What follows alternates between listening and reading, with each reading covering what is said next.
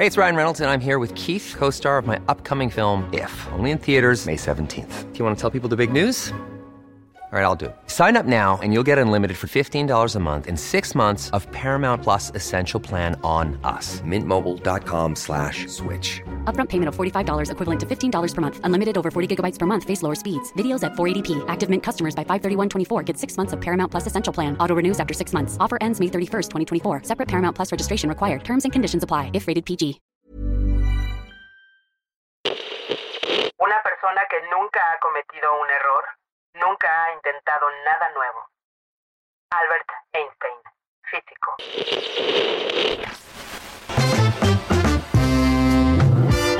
El Ciudadano Político, el podcast de Max Kaiser. Conocer y entender la política mexicana para crear ciudadanos capaces de reconstruir su democracia. Yo soy Max Kaiser y este es el episodio número 9 de nuestro podcast El Ciudadano Político. Este espacio en el que tú y yo nos sentamos a analizar los diferentes temas de la política mexicana para entenderlos, para desmenuzarlos, para convertirlos en parte de nuestra discusión cotidiana y tener así la capacidad de influir en los grandes temas que están moldeando no solo el presente, sino que van a influir directamente en el futuro de nuestro país. Como cada episodio, te quiero agradecer el tiempo que te has tomado para escuchar los episodios anteriores. Gracias a todos aquellos que los comparten por uno o por otro lado. Eh, hace poquito me platicaba Vero, nuestra productora, que hace poquito encontró a una persona que estaba escuchando el podcast y que de pronto la voz le sonó conocida, salió y lo vio y esa persona nos estaba escuchando. No tienen idea cómo me ilusiona esto de saber que muchos mexicanos, muchas mexicanas se meten a estos temas, los escuchan, los analizan, los comentan con otras personas y se quieren hacer cargo de su democracia. Ese es el motor que me trae todas las semanas a grabar este nuevo episodio que quiero que sea un nuevo motivo de análisis y un nuevo motivo de discusión. Hoy nos vamos a hacer una pregunta que creo que es clave en este momento, en especial después de una semana en la que tuvimos la inauguración de un aeropuerto que tiene muchas controversias y que tiene muchas dudas y que tiene mucha mucha división y que hay grandes preguntas sobre su utilidad, su pertinencia, su costo, etc. Pero no nos vamos a meter en el tema del aeropuerto, no vamos a hablar de eso. Hoy vamos a hablar de los empresarios, de los empresarios de México, de los líderes económicos, de los líderes del sector privado. Y la pregunta que nos vamos a hacer es, ¿cuál es la misión hoy de los empresarios en México en nuestra democracia? ¿Cuál es la misión de un empresario en su democracia? ¿Qué tiene que hacer? ¿Qué deberíamos esperar de un empresario en una democracia como la nuestra? ¿Por qué son actores políticos? ¿Por qué son actores fundamentales en el desarrollo de una democracia? Y para eso nos vamos a hacer tres preguntas. ¿Qué es un empresario? ¿Cuántos empresarios hay en México? ¿Cómo se mueve este mundo? ¿Cómo funciona este mundo de los empresarios? Dos, ¿qué han hecho? ¿Qué es lo que hemos visto hacer hoy a por lo menos los grandes líderes empresariales hoy en México que finalmente son la cara de un sector gigantesco. Y tres, ¿qué es lo que creo yo y te propongo a ti? ¿Qué es lo que creo que deben hacer los empresarios hoy en México? ¿Cuáles son las 10 cosas que un buen empresario debería de hacer para convertirse en un actor importante, en un actor relevante y positivo de su democracia. Vamos a entrarle al tema. ¿Qué es un empresario? La definición común, la definición tradicional, formal de diccionario es el empresario es el dueño de una unidad de negocios que comercia con bienes o servicios. Y es muy cortita, la verdad, esa, esa definición, porque creo que los empresarios son mucho más que eso son mucho más que personas que quieren ganar dinero, que tienen un changarro, que emplean a personas, poquitas o muchas. Un empresario es un emprendedor. Es una persona que un día tuvo una idea, y que la quiere convertir en un producto o en un servicio y la quiere vender, quiere ganar dinero con eso, pero además de ganar dinero, quiere arriesgar su nombre, su apellido, quiere arriesgar a lo mejor su patrimonio, quiere arriesgar su prestigio, quiere arriesgar su futuro en hacer que esa idea de verdad se convierta en un producto exitoso, que tenga un futuro específico. Eso, eso también es un empresario. Un empresario es también una persona que quiere innovar, que quiere resolver una necesidad, que quiere inventar un bien o un servicio que resuelva un problema, que cambie algo, que modifique una situación, que resuelva una necesidad que hay en una comunidad específica. No se aprende a caminar siguiendo las reglas, se aprende caminando y cayendo. Richard Branson, fundador del grupo Virgin. Eso también es un empresario. Un empresario es alguien que crea algo, que inventa algo, que desarrolla algo que no existía, que utiliza varias piezas de conocimiento para crear algo nuevo, algo que innove, algo que transforme una realidad. Si estuviésemos motivados por el dinero, hubiésemos vendido Google y estaríamos en la playa. Larry Page, cofundador de Google. Un empresario normalmente también es alguien que quiere dejar algo, que quiere dejar un legado, que quiere ayudar a lo mejor a una comunidad a desarrollarse. El empresario es alguien que salta de un acantilado y construye un avión en el camino. Reid Hoffman, cofundador de LinkedIn. Un empresario también es una persona que quiere ser el líder a lo mejor de una familia o de una comunidad específica que provea los recursos y el dinero suficiente para poder salir adelante. Es decir, un empresario es mucho más que el dueño de un changar, chiquito o grande. Es mucho más que eso. El secreto de contratar a los mejores es este.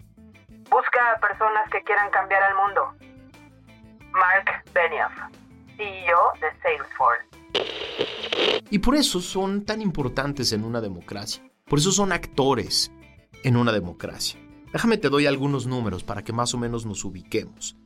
Antes y después de la pandemia, porque ha cambiado mucho la situación en México. Antes de la pandemia había más de 4.9 millones de unidades económicas, de empresas, de empresas formales registradas, ¿no?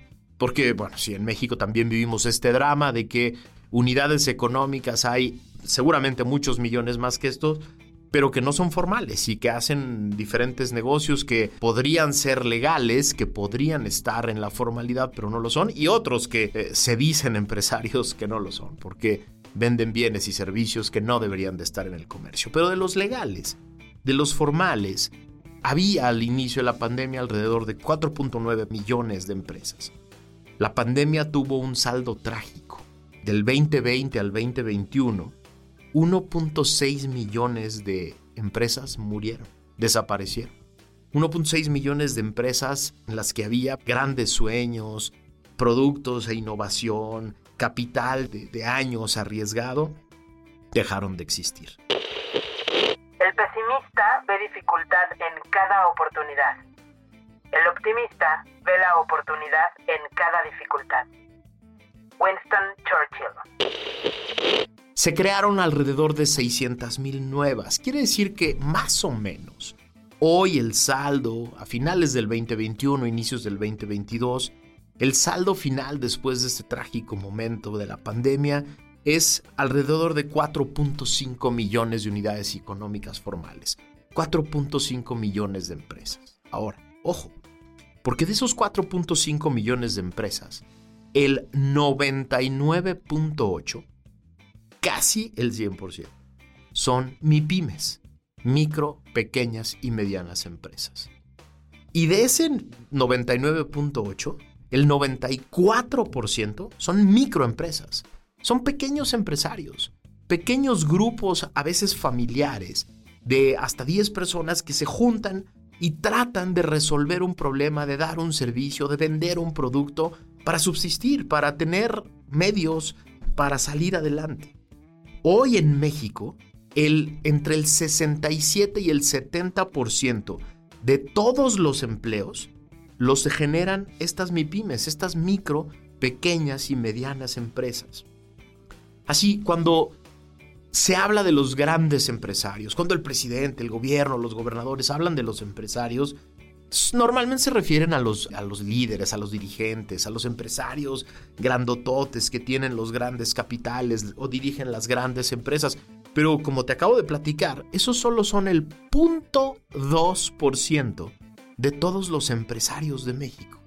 Quiere decir que eh, la dirigencia nacional, las caras visibles, los grandes líderes económicos, son apenas un pequeñísimo porcentaje del número de empresarios que hay en México. Sí, ellos controlan enormes empresas y sí, controlan cantidades multimillonarias de capital y por eso parecería que son los únicos que le importan al gobierno. Solo con ellos quiere estar bien, solo con ellos quiere estar contentos y al revés. Solo parecería que estos grupos pequeños de empresarios que controlan los grandes capitales y las grandes unidades económicas son los que tienen una relación directa con el gobierno, una comunicación directa con el gobierno. Pero son 4.5 millones los empresarios que hay en México y deberían de ser actores mucho más importantes. Por eso vamos a la segunda pregunta. ¿Qué ha pasado? ¿Qué ha pasado en México en los últimos años con el mundo empresarial, con los empresarios, con las organizaciones empresariales? Vamos a dividirlo en dos. Vamos a platicar primero de la tragedia esto que platicábamos de la pandemia. En los últimos dos años, 1.6 millones de empresarios perdieron su, su unidad económica, perdieron sus sueños, perdieron este, e, e, e, esta empresa que habían desarrollado para mantener a su familia, para mantener a varias familias, para tener la posibilidad de proponer una solución en un mercado específico, para vender algún producto que era su sueño.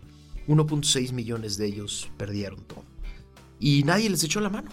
Nadie les ayudó, el gobierno no tuvo un solo programa para rescatar a estos empresarios, para tratar de mantener eh, la viabilidad de esos negocios y perdieron, se acabó. Y muchas de esas personas tuvieron que ir a buscar un empleo a otro lado, tuvieron que ir a, una de las grandes empresas a tratar de emplearse, tuvieron que arriesgar eh, lo que les quedaba de capital para tratar de desarrollar algo diferente, ¿no? 600 mil de ellos medio lo lograron, ¿no? Eh, un, un porcentaje, un tercio de estas empresas que se perdieron lograron rehacerse, lograron reactivarse, ¿no? Pero un millón es el saldo final un millón murieron para siempre. Y esta es la historia de estas personas, porque nadie les echó la mano. No hubo partidos, no hubo organizaciones, no hubo programas sociales del gobierno que los ayudara a subsistir. Del otro lado, tenemos a los grandes empresarios, a los grandes jerarcas de las grandes industrias, de las grandes empresas, de los grandes capitales, que están muy cerca del poder, que platican con el poder, que están ahí permanentemente hablando con los secretarios de Estado, con los subsecretarios, a veces con el presidente, y esos han dejado mucho que desear. Esos grandes empresarios que podrían ser grandes actores políticos, que podrían estar, sí, si quieren, cerca del, poder para poder tener una relación productiva entre ambos hacia adelante, han dejado mucho que desear. Primero por esta parte, porque no parecen haber representado a todo su gremio. Parece que abandonaron a los, a los pequeños, micro y y medianos empresarios a su suerte, porque estaban ocupados por sus intereses. Esa es la primera parte que, que, es muy preocupante. Pero la segunda es que no parecen encontrar su vocación.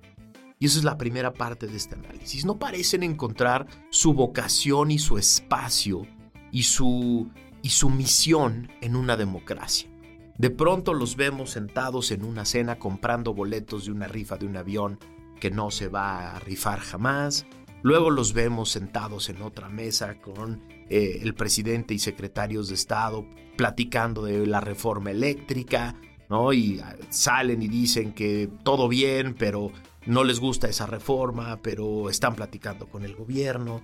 En otro momento los vemos inaugurando un aeropuerto a medias, eh, una remodelación de una base militar, y los, los escuchamos decir es un gran proyecto de clase mundial cuando ellos perfectamente saben que no lo es.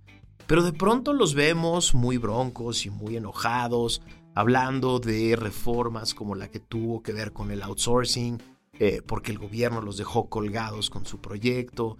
Los escucho yo en reuniones privadas muy preocupados por el futuro del país, por el abuso de poder en el gobierno. De pronto parece que están perdidos en la vocación que deberían de tener en una democracia. ¿Son actores políticos? Por supuesto que lo son, porque crean la mayor parte de los empleos que hay en México, porque son los que generan inversión, porque son los que ayudan a que se construya la infraestructura de este país, porque son los que generan una imagen diferente de México en el mundo.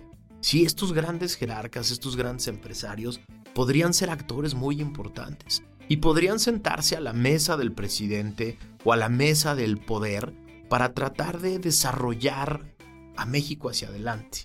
Y yo los veo, yo los veo timoratos, yo los veo eh, escondidos a veces en los intereses propios de cada uno de ellos y creo que tendríamos que exigirles mucho más. Déjame tratar de enfocar este análisis a lo que podría hacer cada empresario, porque es muy difícil hablar de lo que podrían hacer en su conjunto, porque son tan diversos como lo hemos platicado. O sea, tenemos en México 4.5 millones o, un poco más de empresas, de unidades económicas de todos los tamaños, de todas las industrias, de todos los sectores, unos con relaciones muy estrechas con el gobierno, que dependen de, contratos con el gobierno y otros que no tienen absolutamente nada que ver con el gobierno. Unos que están presentes a nivel nacional en todos los estados, otros que son más regionales y otros que solo viven en pequeñas ciudades o municipios. El rango es gigantesco y por lo tanto hablar de lo que debe hacer el empresario en México es muy difícil. Por eso mi propuesta es, ¿qué debería de hacer cada empresario en su empresa para ser un buen actor en una democracia? Para influir de manera positiva en una democracia. Hace un par de años escribí un libro que se llama El Método 10510 y la idea de este libro era generar una propuesta de una nueva cultura basada en la responsabilidad y en la integridad de las empresas. Mi propuesta es que la única manera de generar confianza y de ser un buen actor en una democracia es arreglarse desde adentro hacer lo que sí está bajo tu control como empresario, que es generar una cultura de integridad y responsabilidad que genera confianza al interior de tu empresa. Para esto me puse a investigar a las 100 empresas más grandes, desarrolladas, sustentables y famosas por su integridad en el mundo. Y encontré que hay 10 elementos que las describen. 10 elementos que siempre están presentes en estas empresas que quieren ser un buen lugar, un buen espacio de creación, de innovación, eh, espacio de, de responsabilidad, de confianza, que resuelven problemas, que generan bienes privados y públicos. ¿Qué tienen estas empresas? ¿Qué 10 cosas tienen estas empresas que los convierte en un foco de bienestar? Y esa es la propuesta. Sí, los empresarios de México, un empresario, tú que me estás escuchando, que tienes una empresa a lo mejor micro, a lo mejor pequeña o mediana, me podrás decir, ¿yo qué demonios voy a hacer para arreglar los problemas de México? Lo que puedes hacer es arreglar tu empresa y empezar por ahí y convertirte en un foco de bienestar que genere bienes privados que se transformen en bienes públicos. Te propongo 10 cosas. 10 cosas que tienen las grandes empresas del mundo que se convierten en buenos espacios Número 1. Las empresas que quieren ser focos de bienestar observan la ley. Sí, ese es el primer elemento. Una buena empresa conoce las diferentes leyes que le aplican y su convicción es observar siempre la ley. Un buen empresario está convencido de que en una democracia lo primero que tiene que hacer es cumplir con las leyes. Y para cumplir con las leyes hay que conocerlas, hay que saber exactamente qué leyes le aplican a mi empresa, de qué niveles, de qué órdenes de gobierno, cuáles son las autoridades encargadas de crear y de aplicar estas leyes, cómo me voy a relacionar con ellas y cómo le voy a hacer para siempre, por lo menos intentar cumplir con la ley. Ese es el elemento número uno que tiene una empresa que quiere ser un buen actor de su democracia. Número dos, las empresas que quieren ser un buen líder que transforma su democracia son cero tolerantes a la corrupción. Sí, cero. Cero es cero, ¿eh? Cero no es a veces, cero no es mientras se puede, cero no es, bueno, esta vez que estamos en emergencia por la pandemia, vamos a hacer un... No, cero es cero. Y para ser cero tolerante a la corrupción hay que saber que diferentes formas de corrupción, diferentes tipos de corrupción. El soborno sí es la más famosa, la famosa mordida, que se puede dar desde los 100 pesos que se le da a un agente de tránsito hasta el millón de dólares que se le da a un secretario para obtener un contrato. De ese rango es el soborno, que es la forma técnica de conocer a la mordida. Pero no es la única forma de corrupción en la que puede incurrir una empresa. El desvío de recursos, el peculado, el tráfico de influencias, la utilización ilegal de información privilegiada son varios de los tipos de corrupción que hemos visto salir un escándalo tras otro en este país y que echan a perder la democracia. Sí, los empresarios también son actores directos al tolerar la corrupción, al participar en la corrupción, en la descomposición de su democracia. Entonces, un, empresario que quiere ser un actor político, que ayuda a su democracia, que cuida a su democracia, es cero tolerante a la corrupción. Elemento número 3. Una buena empresa, una empresa que quiere ser íntegra y responsable y generar confianza y generar valor en su democracia, provee seguridad, salud y bienestar en el lugar de trabajo para todos.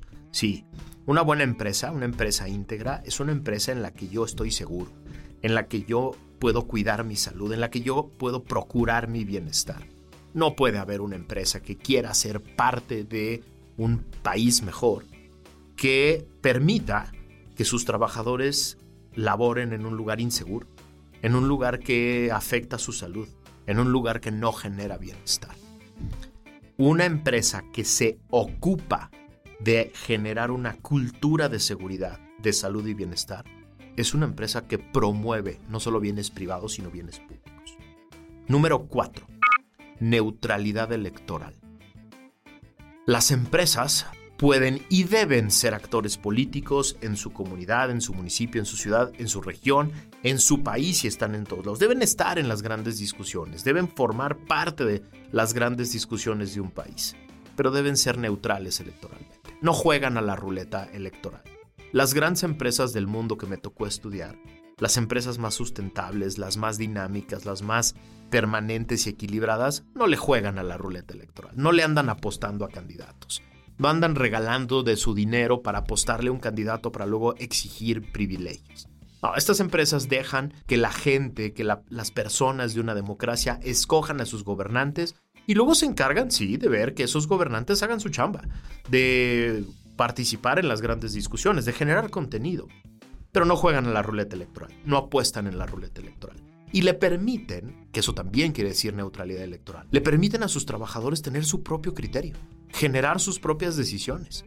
Conocer, sí, se, se ocupan de que sus trabajadores conozcan lo que está pasando en su país, pero les permiten tener su propio criterio. Número 5. Las empresas que quieren ser parte de una buena democracia, que quieren ser actores en una democracia que se desarrolle, son cero tolerantes a la discriminación y el acoso. Sí, las empresas que quieren una democracia diversa e inclusiva son diversos e inclusivos al interior de sus empresas. No se vale exigir diversidad, inclusión y no se vale eh, exigir que haya seguridad psicosexual en el país si en tu empresa no existen esos elementos.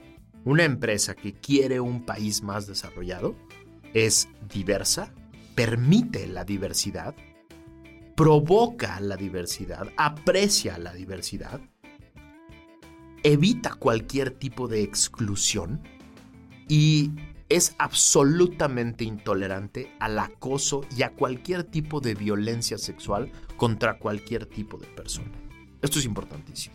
No se puede desarrollar un país en el que solo unas personas pueden avanzar, en el que unas personas quedan excluidas, en el que la diversidad no se ve como un bien público que hay que cuidar y promover.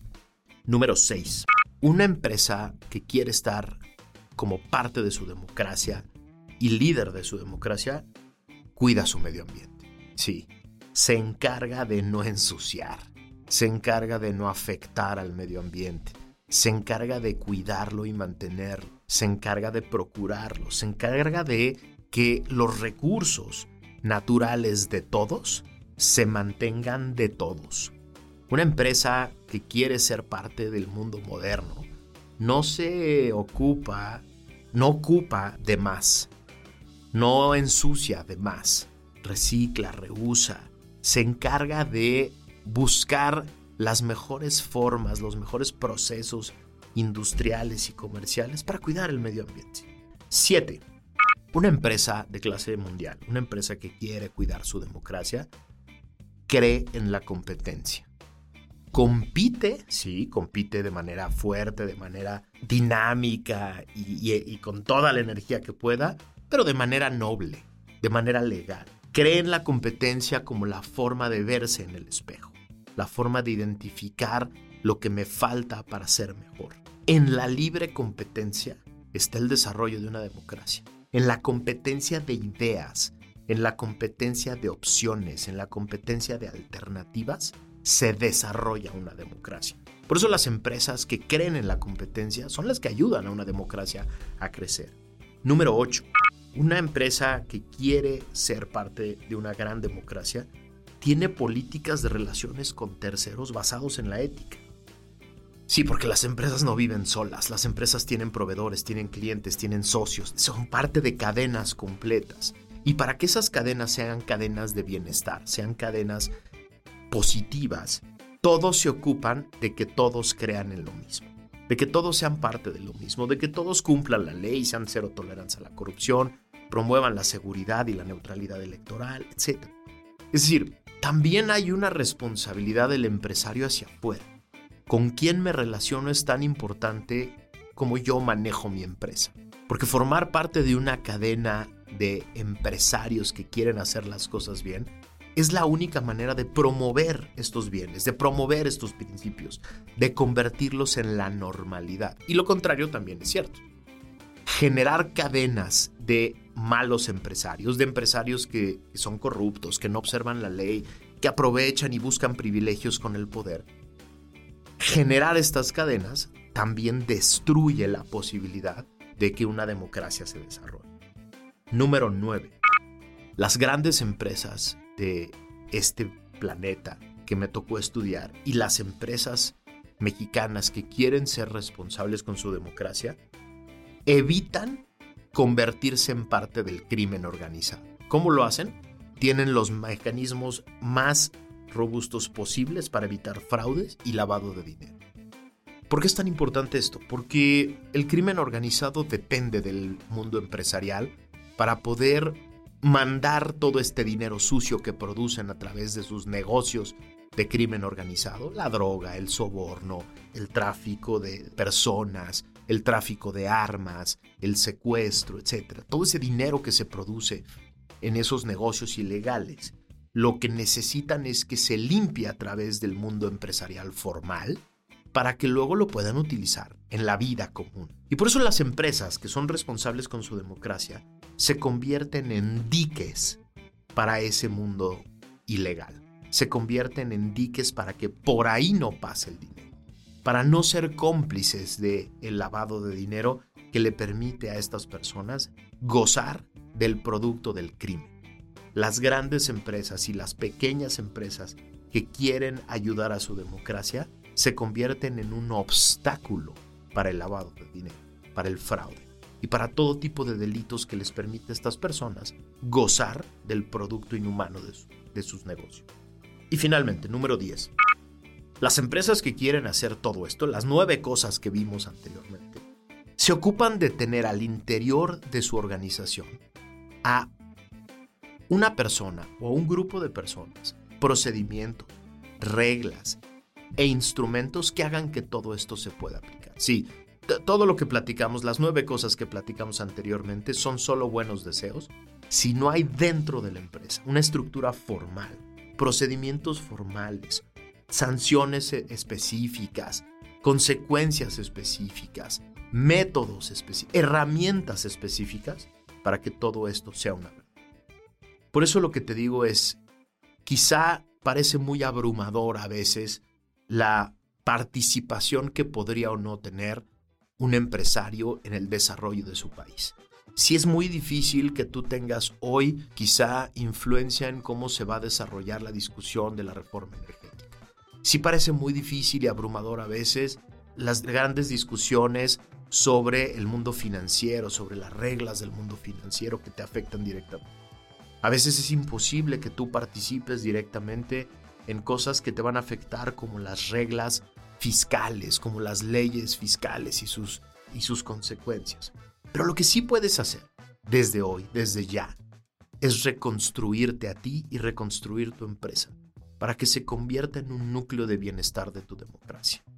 Vamos a tener que seguirle exigiendo a los grandes líderes, a los grandes jerarcas de la economía mexicana que repiensen su vocación en el desarrollo de la política mexicana.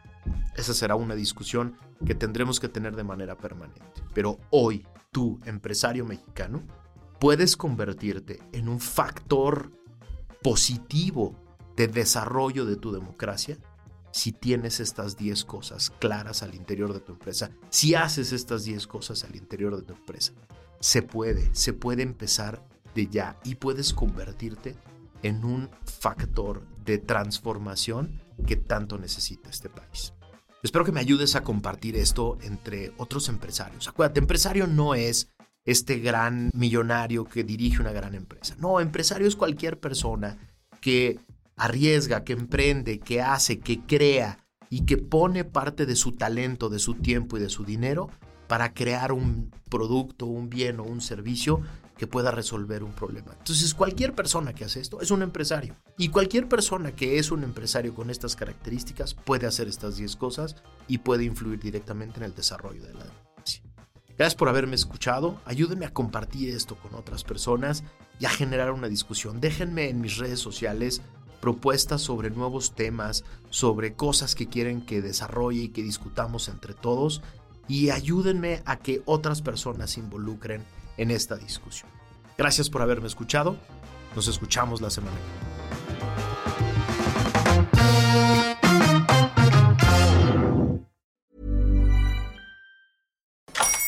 Hola, buenos días, mi pana. Buenos días, bienvenido a Sherwin Williams. ¡Ey! ¿Qué onda, compadre? ¿Qué onda? Ya tengo lista la pintura que ordenaste en el ProPlus app. Con más de 6.000 representantes en nuestras tiendas listos para atenderte en tu idioma y beneficios para contratistas que encontrarás en aliadopro.com. En Sherwin Williams somos el aliado del PRO.